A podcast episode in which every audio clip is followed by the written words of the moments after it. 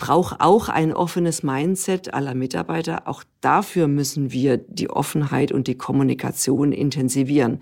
Weil oft äh, ist es auch so, es gibt natürlich auch einen Teil der Beschäftigten, die gerne hätten, dass die Welt so bleibt, wie sie ist.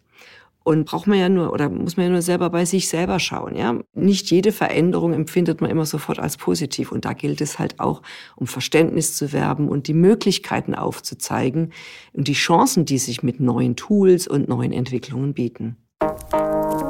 Herzlich willkommen bei How to Hack, dem Podcast von Business Punk. Schön, dass ihr dabei seid und jetzt Ohren auf, denn bei uns verraten euch erfolgreiche Gründerinnen und Gründer, Macherinnen und Macher und Kreative, was sie in ihrem Job anders machen. Unsere Gäste erklären euch ihre persönlichen Tipps und Hacks fürs Arbeitsleben. Das Beste daran, hier wird nicht um den heißen Brei herumgeredet, sondern es gibt handfeste Learnings. Ich bin Jana, Fernsehredakteurin und Moderatorin und ich freue mich riesig, Gastgeberin dieses Podcasts zu sein. Schön, dass ihr wieder mit dabei seid und mit dabei ist auch meine liebe Kollegin aus der Audio Alliance und Lieblingsfranzösin Lucille. Bonjour Lucille. Bonjour Jana. Du, ich bin schön aufgeregt, denn wir dürfen heute exklusiv etwas verkünden in diesem Podcast. Ja, man sieht es dir auch richtig an schon. Und zwar geht es um eine Meldung von Mercedes, genauer gesagt aus dem Personalbereich von Mercedes. Ich habe nämlich gleich die Personalvorständin des Unternehmens hier zu Gast und sie wird dann auch die Neuigkeiten verkünden. Und nur schon mal so viel. Die Automobilbranche verändert sich gerade extrem schnell und deshalb müssen sich auch die Jobs im Unternehmen verändern. Ja, und wie genau das aussieht, das wird mir Sabine Kohleisen gleich verraten. Es geht darum, dass sich alle Jobprofile bei Mercedes verändern werden. Wie das funktionieren soll, worauf man als Personaler oder Personalerin heute unbedingt achten muss und warum Sabine so gar nichts von der Vier-Tage-Woche hält, das hört ihr jetzt. Liebe Sabine, die Neuigkeiten, die sind ja noch ganz frisch. Vor zwei Tagen habt ihr bekannt gegeben, dass sich durch die Digitalisierung und künstliche Intelligenz alle Jobprofile bei Mercedes-Benz verändern werden. Was bedeutet das? Ja, das ist richtig. Die Automobilindustrie geht ja durch einen absolut historischen Wandel, eine absolut historische Transformation. Und Elektrifizierung und Digitalisierung bedeutet oder verändert natürlich bei uns alle Stellenprofile. Und was heißt es? Wir müssen ganz viel tun zu dem Thema Qualifizierung und Weiterbildung, um unser Team mit an die Hand zu nehmen. Und für uns ist es der Schlüssel zum Erfolg für das Unternehmen. Und äh, deshalb haben wir ja mit Turn to Learn eine ganz große Qualifizierungsinitiative gestartet und unser Angebot entsprechend erweitert. Was bedeutet das genau für die Mitarbeitenden? Also, ähm, du musst immer drauf schauen, was bedeutet Elektrifizierung und was bedeutet Digitalisierung. Wir haben bei Turn to Learn unser Angebot erweitert. Das bedeutet zusätzlich zu den bereits bestehenden Initiativen haben wir eine Kooperation mit Lernplattformen gemacht und wir ermöglichen über 100.000 Beschäftigten auf diese Lernplattformen zuzugreifen sowohl ähm, für private Zwecke als aber natürlich auch für berufliche Zwecke. Und der dritte Teil dieser Initiative ist, dass wir spezielle Lernpfade aufgesetzt haben zum Thema Digitalisierung, zum Thema Elektromobilität, wo wir den Menschen neue Stellen an die Hand geben und sie für neue Stellen qualifizieren. Also wir nennen das kuratierte Lernpfade, die dann auch zu einer neuen Beschäftigung, zum neuen Stellenprofil führen. Also könnte man jetzt sagen, weg vom Fabrikarbeiter und hin zum Datenspezialisten? Jein. Ähm, also wenn du mal drauf schaust, was wir gemacht haben, wir haben natürlich zum einen unsere Programme, die sich speziell an die Fabrikarbeiter richten. Wir hatten ein Pilotprojekt in Berlin mit elf digitalen Pionieren. Jetzt hatten wir eins in Untertürkheim mit 22 Data Workern. Und für diese Menschen haben wir einen kuratierten Lernpfad, um sie in neue Jobs zu qualifizieren. Daneben haben wir das ganz große Programm der Data Worker. Das richtet sich an alle Beschäftigten, quer über alle Ressorts, quer über alle Länder. Und da geht es darum, sie zu spezifischen äh, Datenthemen zu qualifizieren und ihnen dadurch äh, neue Beschäftigung zu ermöglichen. Aber du brauchst natürlich nach wie vor wieder Menschen, die in der Fabrik arbeiten. Nur auch dort zieht natürlich die Digitalisierung ein und verändert auch die Stellenprofile ähm, und auch die Möglichkeiten, die wir in der Produktion haben. Mhm. Also was bedeutet das genau? Es gibt ja einen Grund, warum ihr das macht. Braucht man für Elektromobilität einfach deutlich weniger Leute, die dann am Fließband stehen? Auch hier wieder muss man differenziert drauf schauen, wenn du äh, zum Beispiel in den Powertrain schaust, also wo ähm, Getriebe und Motoren zusammengeschraubt werden. Hier werden wir definitiv weniger Menschen brauchen. Gleichzeitig brauchen wir aber neue Qualifizierungsprofile. Also ein Beispiel. Äh, anhand von Daten kannst du ja mittlerweile mit Mustererkennung arbeiten und sehen, wo eine Maschine vielleicht auch einen Qualitätscheck braucht oder wo man über ähm, die Daten erkennen kann, dass über gewisse Muster man Qualitätsinitiativen in den Produktionsprozess reinschleusen muss. Und das machen wir mit generativer äh, KI und auch Datenanalysen. Und dafür müssen wir natürlich auch Menschen in der Produktion qualifizieren. Ein Beispiel. Dadurch, dass die Autos natürlich mittlerweile auch ähm, ein bisschen Software-Devices werden, gibt es natürlich auch da ein noch bisschen. mal ein bisschen, ja, gibt es dafür natürlich auch nochmal andere Anforderungen in der Produktion zum Thema Updates zu Software, zu Qualitätstests etc. Also auch da verändert sich die Arbeit in der Produktion. Aber du wirst nach wie vor Menschen in der Produktion brauchen, die Autos zusammenbauen, ja. Mm, nur deutlich weniger eben. Wie kommt das denn bei den Leuten an? Die betroffen sind. Ja, dieses deutlich weniger bezieht sich natürlich hauptsächlich auf tatsächlich die äh, Powertrain-Fabriken, also da, wo früher Motoren und heute auch noch Motoren und Getriebe zusammengebaut werden in den, was wir Aufbauwerke nennen, wo sozusagen die Fahrzeuge montiert werden.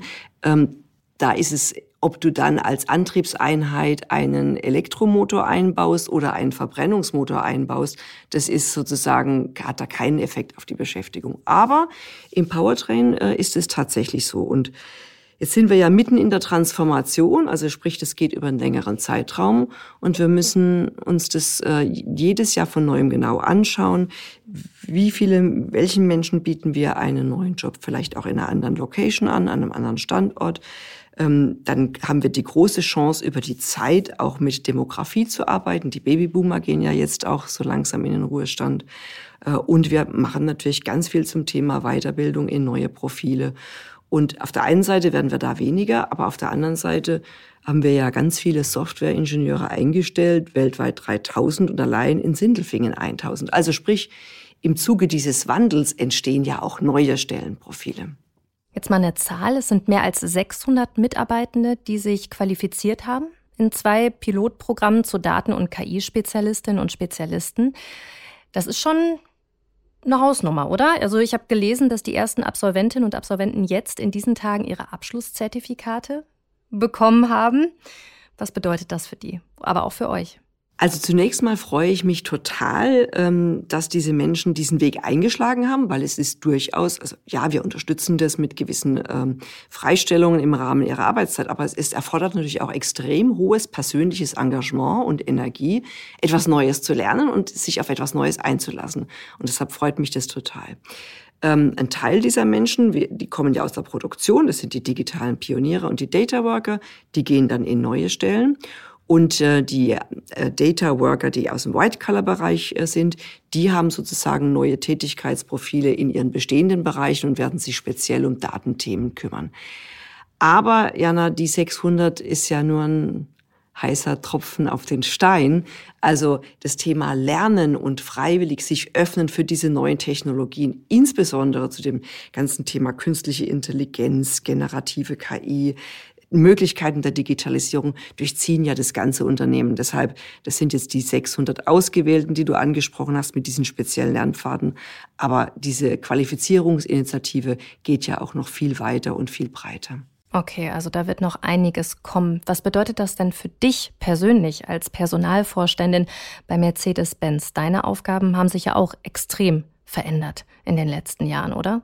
Ja, zum einen hat das Thema Weiterbildung und Qualifizierung und im Rahmen der Transformation nochmal einen, hat er immer schon einen hohen Stellenwert, aber nochmal einen höheren Stellenwert bekommen.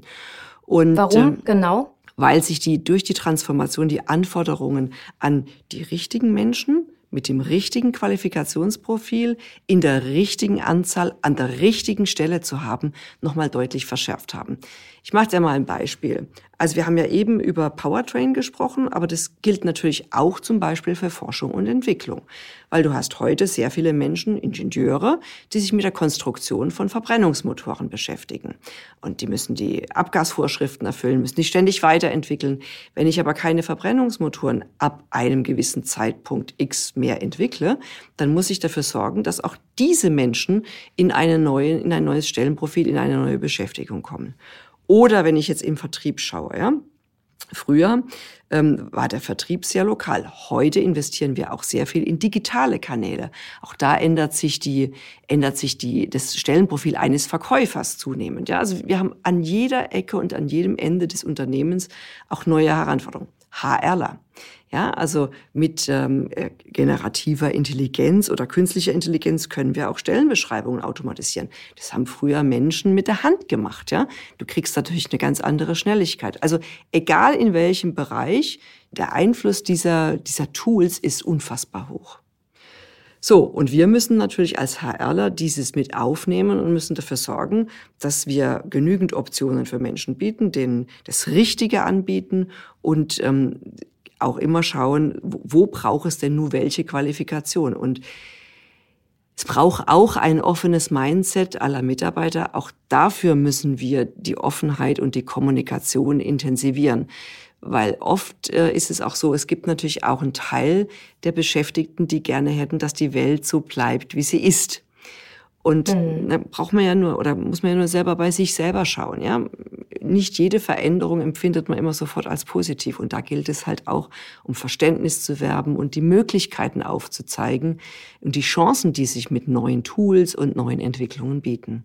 Ja, gerade die Automobilbranche gilt ja nicht als die allermodernste Branche. Da hält man ja auch oft gerne noch an alten Prinzipien fest.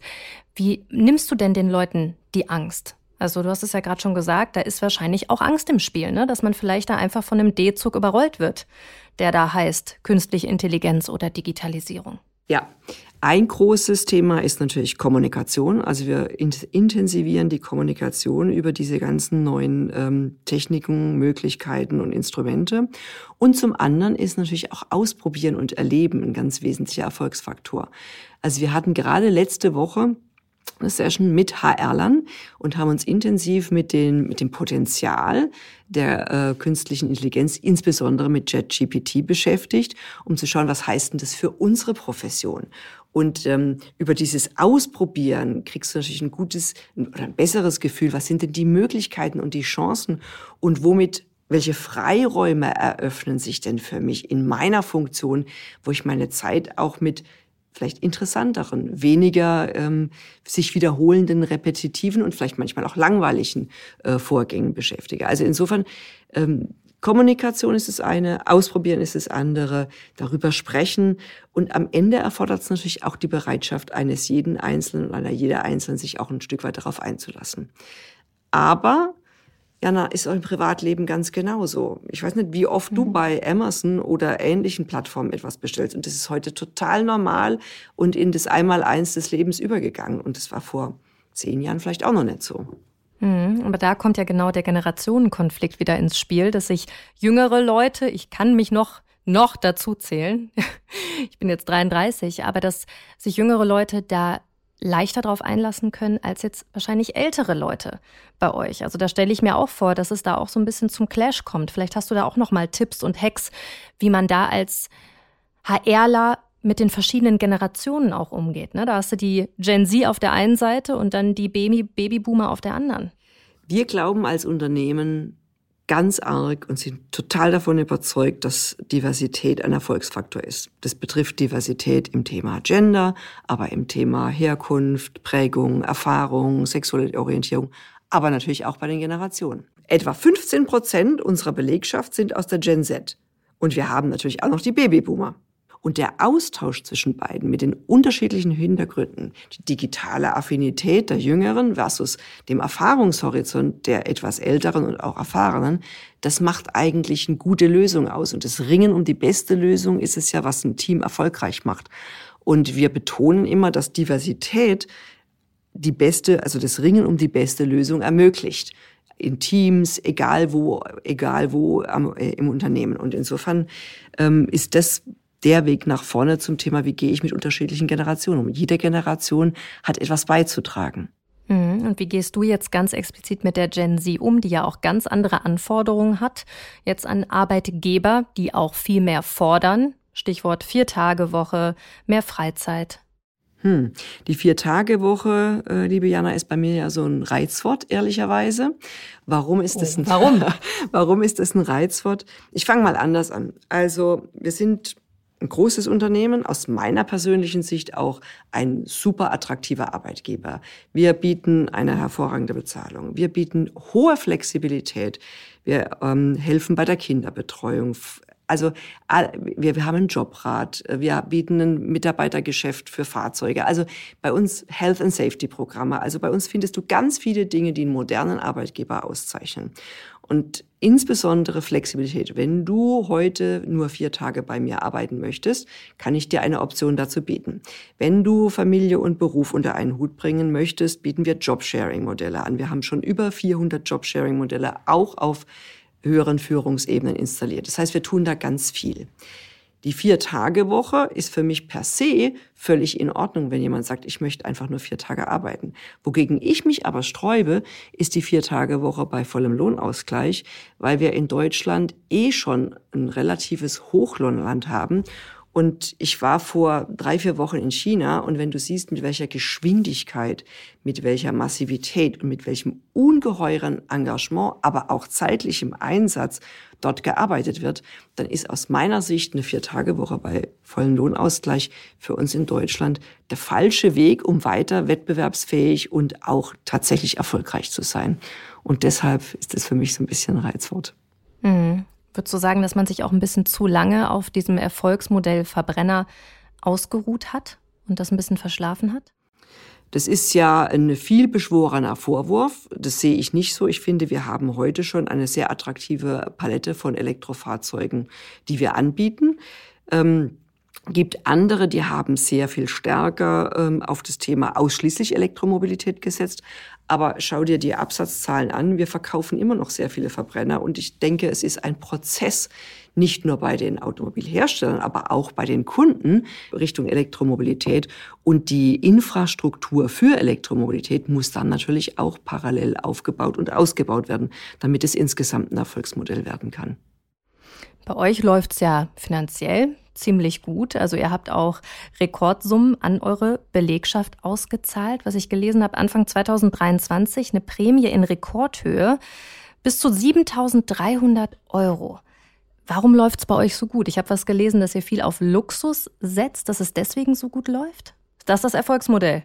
Ich könnte es mir einfach machen und könnte sagen, das Team hat super gearbeitet. Und es ist natürlich auch äh, der, der entscheidende Faktor.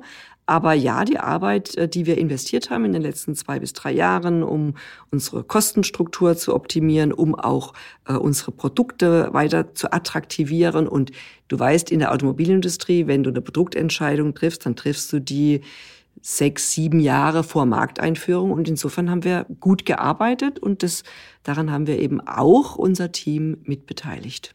Mhm. Aber ist es denn so, dass das ganze Thema Luxus bei euch gut läuft? Also ich ähm, in dem deutschen Sprachgebrauch hat das Thema Luxus ja immer so einen kleinen Beigeschmack. Ähm, ich würde es eher sagen, es ist äh, hohe technologische Kompetenz gepaart mit äh, Innovation und wunderschönen Fahrzeugen. Und wenn du mich fragst, ist das erfolgreich, dann sage ich ja, das ist erfolgreich. Mm, okay. Das ist ja jetzt schon mal was anderes als im Vergleich zu anderen Herstellern. Jetzt würde ich gerne noch mal ein bisschen zu dir als Person kommen, Sabine. Wie hast du deinen Weg bis an die Spitze von Mercedes als Personalvorständin gefunden? Das war so natürlich nicht geplant. Ähm, wenn ich heute, wenn ich heute äh, zurückschaue, ich hatte in diesem Unternehmen immer tolle Möglichkeiten, mich weiterzuentwickeln. Ich habe angefangen im Vertrieb ähm, habe unterschiedliche Aufgaben im Vertrieb gehabt, habe dann ähm, zu HR gewechselt, später wieder zurück zum Vertrieb. Also ich war immer so der, der Wandler zwischen beiden Welten, immer wieder von HR zurück zum Vertrieb und dann wieder zurück zu HR und hatte ähm, ganz tolle Möglichkeiten, immer wieder was Neues zu machen. Ich habe alle drei bis vier Jahre eine neue Aufgabe übernommen und hatte auch die Möglichkeit, als ich ähm, meine Söhne bekommen habe, dann wiederum in erst in Teilzeit und dann in so einem Jobsharing-Modell wieder einzusteigen. Und das hat mich durch diese Zeit, ähm, weil damals war es auch mit der Kinderbetreuung durchaus anspruchsvoll. Ich hatte neben einem Ganztagesplatz äh, elf Au-pairs äh, im, im, im Laufe der Jahre, die sozusagen geholfen wow. haben, dieses ganze Modell ins Fliegen zu bringen. Aber ich hatte eben auch eine Zeit, wo ich ähm, in diesem Jobsharing-Modell gearbeitet habe. Und das hat natürlich dafür gesorgt, dass ich in diesen Jahren, wo meine Kinder noch sehr klein waren, einfach auch äh, im Beruf bleiben konnte und auch im Unternehmen bleiben konnte. Und ähm, ich, wenn ich so zurückschaue, ich hatte ganz, ganz wenigen Ausnahmen immer Aufgaben, die ähm, die Leidenschaft in mir ähm, erweckt haben, die ich gerne gemacht habe und für die ich mich begeistern konnte. Und äh, ja, so das bin ich heute hier. Ja. Mhm. Jetzt hast du ja viel Erfahrung in dem Bereich HR. Was würdest du denn sagen, wie hat sich die Arbeit erstmal deine Arbeit natürlich in den vergangenen Jahren, aber generell die Arbeit von HR-Lern verändert in letzter Zeit? Die Geschwindigkeit und ähm, die Volatilität und die Unerwartetheit von exogenen Einflussfaktoren. Also ob es jetzt der Ukraine-Krieg ist, der Angriffskrieg von Russland gegen die Ukraine, oder ob es das Thema Corona ist, ähm, oder ob es das Thema Lieferketten, die abreißen, ist die, die, die Reaktionsgeschwindigkeit von HR für verschiedene, um, um, um verschiedene Bereiche im Unternehmen zu unterstützen, hat sich komplett gewandelt. Es ist ähm, alles kurzzyklischer geworden. Ähm, die, die Kolleginnen und Kollegen müssen sich immer wieder auf neue Situationen einstellen. Viel, viel mehr, als es noch in der Vergangenheit der Fall war. Ähm, und ähm, insofern ist die Reaktionsgeschwindigkeit, die Flexibilität, aber auch die Bereitschaft zu unkonventionellen Lösungen, egal in welchem Bereich, einfach dramatisch gestiegen. Und ähm, wir haben natürlich auch über das Thema hybrides Arbeiten die ein oder andere Herausforderung zu managen im Sinne von, wie viel emotionales Band braucht es denn in einem Unternehmen und wie hoch muss der Anteil sein, wo ich präsent bin im Unternehmen und wie hoch kann er, darf er, soll er sein, wo ich von wo auch immer arbeite. Also auch das sind Anforderungen, die wir so vor Corona nur in begrenzterem Umfang hatten. Jetzt hast du über unkonventionelle Methoden geredet. Was war denn so eine unkonventionelle Methode, die du vielleicht angewendet hast in den vergangenen Jahren? Oh, wo fange ich an und wo höre ich auf? Also da gibt's ähm, viele Beispiele, weil ehrlicherweise, es gibt zum Beispiel zu dem Thema Corona gab es ja kein Blueprint, ja? Wie, wie gehen wir als Unternehmen damit um?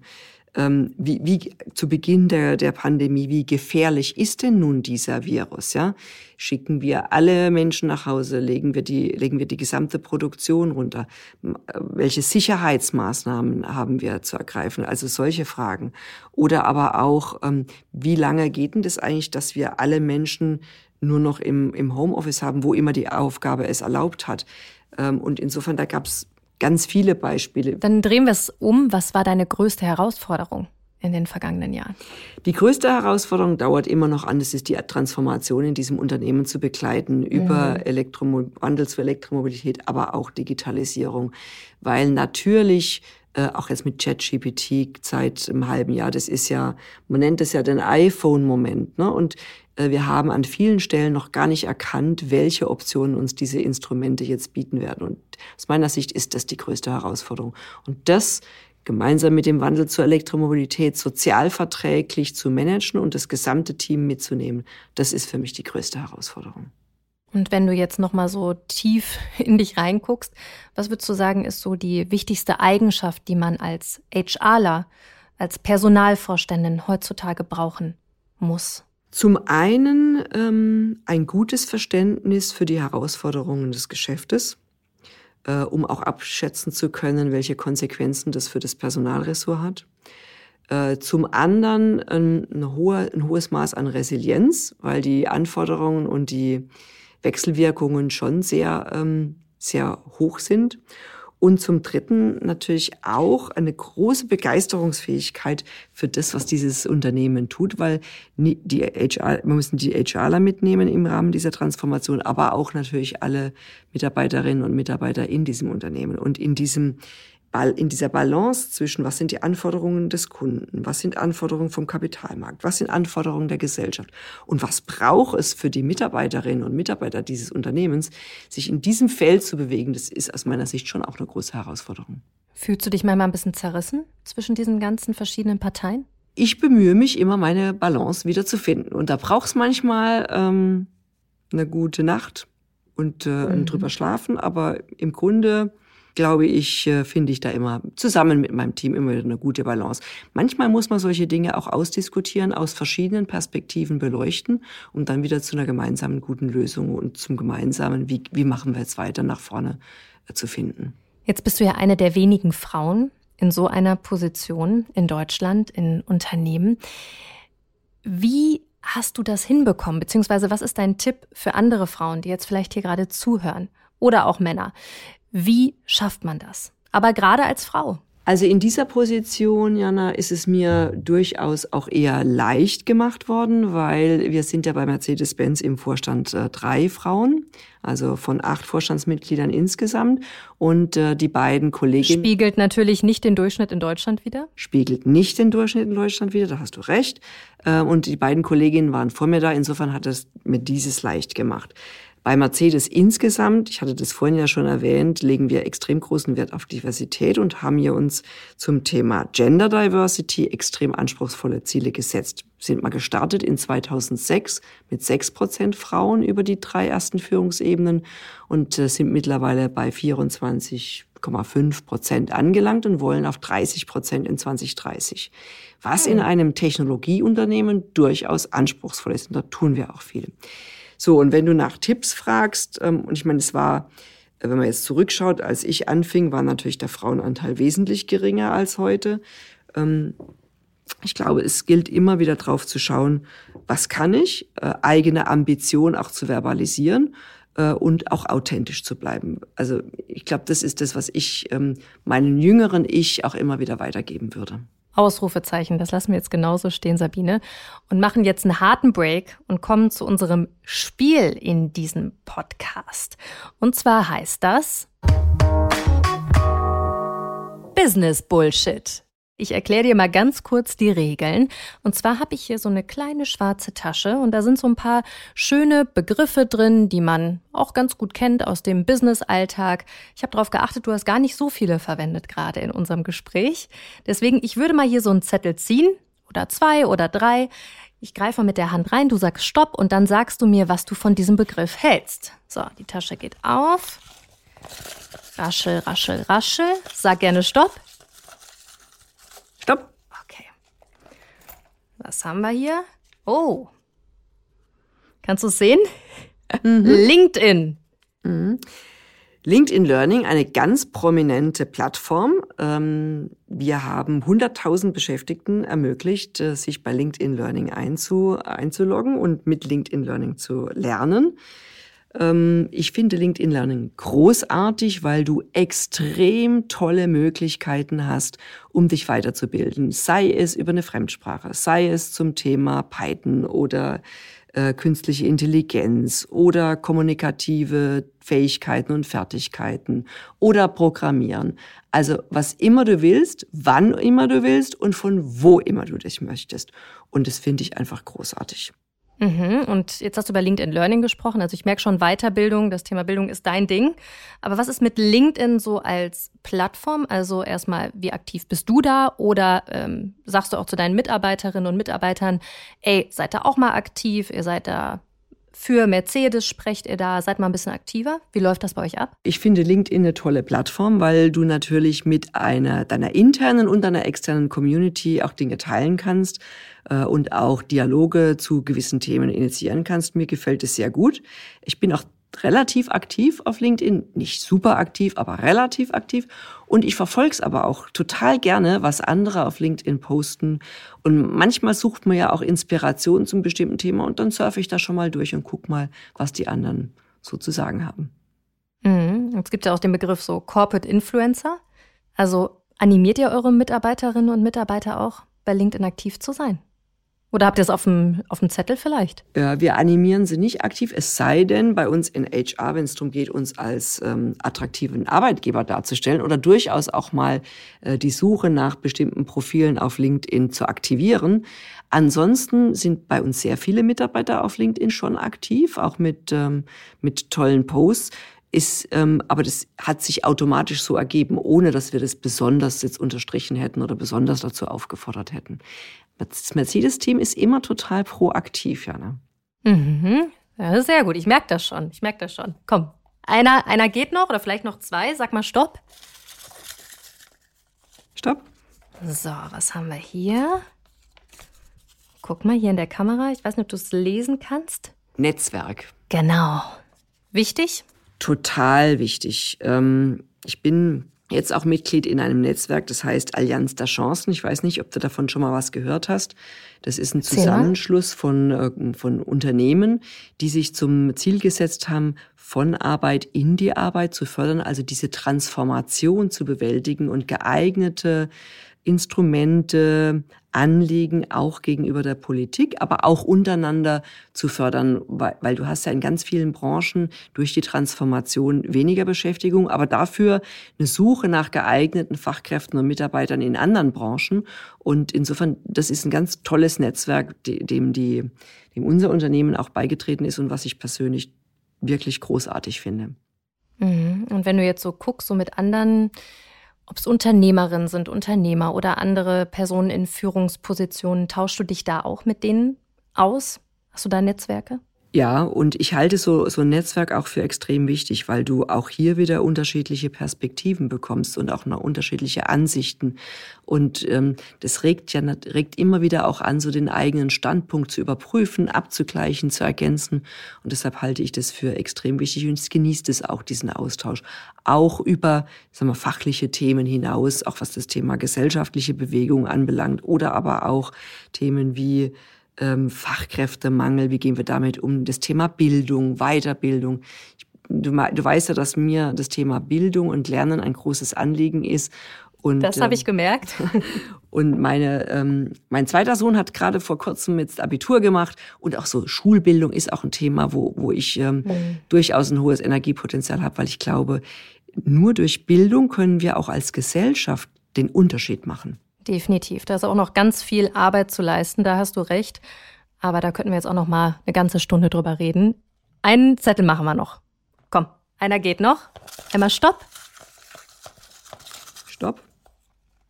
Okay, so, was haben wir hier? Ja, wir haben eben schon ein bisschen drüber geredet. Personal Branding wird ja auch gerne betrieben bei LinkedIn. Wie wichtig empfindest du das? Mir persönlich ist wichtiger, dass alles, was ich tue, dem Unternehmen zugutekommt. Also ich habe wenig Interesse dran, als Personal Brand wahrgenommen zu werden, sondern wenn ich, ähm, wenn ich Auftritte habe, wenn ich mit dir einen Podcast mache, ja, dann ist es mir wichtig, dass es unserem Team und, und meinem Unternehmen auch zugutekommt.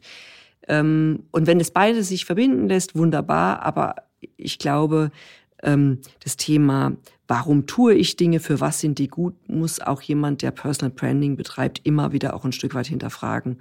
Und es ist bei mir ganz klar, dass es diesem Unternehmen gut geht und dass dieses Unternehmen auch in den nächsten zehn Jahren noch erfolgreich ist. Und dafür möchte ich meinen Beitrag leisten. Und wenn ich dafür Personal Branding brauche, dann tue ich das. Mhm. Dann lass uns direkt beim Unternehmen bleiben. Wenn wir jetzt ganz am Ende sind, lass uns einen Ausblick machen in die Zukunft. Was würdest du sagen? Wie sieht die Arbeit bei Mercedes in 2050 aus? Wie arbeiten die Menschen dann dort? Das ist natürlich ganz schön weit in die Zukunft. Also, auf jeden Fall innovativ, flexibel, von überall, ähm, sehr, sehr örtlich nicht mehr begrenzt ähm, und vor allen Dingen nach wie vor an technologischen Innovationen. Da sind wir mal sehr gespannt, wie das aussehen wird. Du hast ja eben gesagt, als Autobauer muss man immer sechs, sieben Jahre dem Markt voraus sein. Dann ist 2050 doch gar nicht mehr so weit weg. Nee. also, wir behalten das auf jeden Fall im Auge. Sabine, vielen, vielen Dank für das Gespräch. Ich weiß, dein Terminkalender ist voll bis zum geht nicht mehr. Danke, dass du uns hier reingequetscht hast in deiner Mittagspause. Und äh, ja, ich freue mich, wenn wir vielleicht uns nochmal sprechen. Ich freue mich drauf und vielen Dank, dass du mich eingeladen hast, Jana. Danke, Sabine. Bis dann. Bis dann. Ciao. Tschüss. Also, spätestens dem letzten ist jetzt klar, Elektrifizierung und Digitalisierung verändern die Automobilbranche enorm und die Konzerne müssen sich darauf einstellen und handeln. Anders geht's nicht. Weiterbildung ist dabei das A und O. Definitiv. Und bei solchen Umstrukturierungen ist eines vor allem wichtig, gute Kommunikation. Ja, es braucht in Zukunft weniger Menschen, die in der Fabrik arbeiten und Motoren zusammenschrauben. Gleichzeitig braucht es aber auch neue Qualifizierungsprofile. Das nehme ich auf jeden Fall mit aus dem Gespräch. Es geht viel um Daten und künstliche Intelligenz in Zukunft in der Automobilindustrie. Und nächste Woche ist bei uns Deutschlands HR-Influencer Nummer 1 zu Gast, Kawa Yunosi. Er ist Personalchef von SAP und wurde gerade zu den 40 führenden HR-Köpfe 2023 gekürt. Bei LinkedIn folgen ihm fast 100.000 Menschen, wo er oftmals kein Blatt vor den Mund nimmt. Das tut er tatsächlich nicht, das stimmt. Ich folge ihm auch schon länger. Im Alter von 13 Jahren flieht Kawa allein aus Afghanistan nach Deutschland. Er arbeitet später als Kioskbesitzer, bevor er seine Karriere bei SAP startet und wie sehr seine Vergangenheit ihn noch heute prägt, worauf es seiner Meinung nach in der HR-Welt heute ankommt und was gar nicht geht, das hört ihr kommende Woche. Ein super spannendes Gespräch, bei dem er auch wieder kein Blatt vor den Mund nimmt. Also unbedingt einschalten. Und wie immer an dieser Stelle freuen wir uns riesig über euer Feedback. Das könnt ihr entweder direkt in eurem Podcatcher an uns schicken oder an mich bei LinkedIn oder bei Instagram. Da heiße ich genauso wie im wahren Leben Jana Linke. Bis nächste Woche. Tschüss. Lesetipp der Woche. Auf Social Media kann man schnell sehr berühmt werden. Zumindest funktionieren die Algorithmen von Plattformen wie TikTok so, meint der kanadische Autor Cory Doktorow in einem Interview für Business Punk. Er nennt das die Riesen-Teddy-Strategie. Den Beitrag findet ihr auf business-punk.com. Viel Spaß beim Lesen! Das war How to Hack für heute. Ich hoffe, es hat euch gefallen. Immer donnerstags gibt es eine neue Folge. Abonniert uns gerne fleißig auf RTL Plus Musik oder wo auch immer ihr Podcasts hört. Und über eine 5-Sterne-Bewertung würden wir uns natürlich auch sehr freuen. How to Hack ist eine Produktion der Audio Alliance. Host Jana Linke. Redaktionelle Mitarbeit Lucille Garnier und Nicole Plich. Audioproduktion Lia Wittfeld.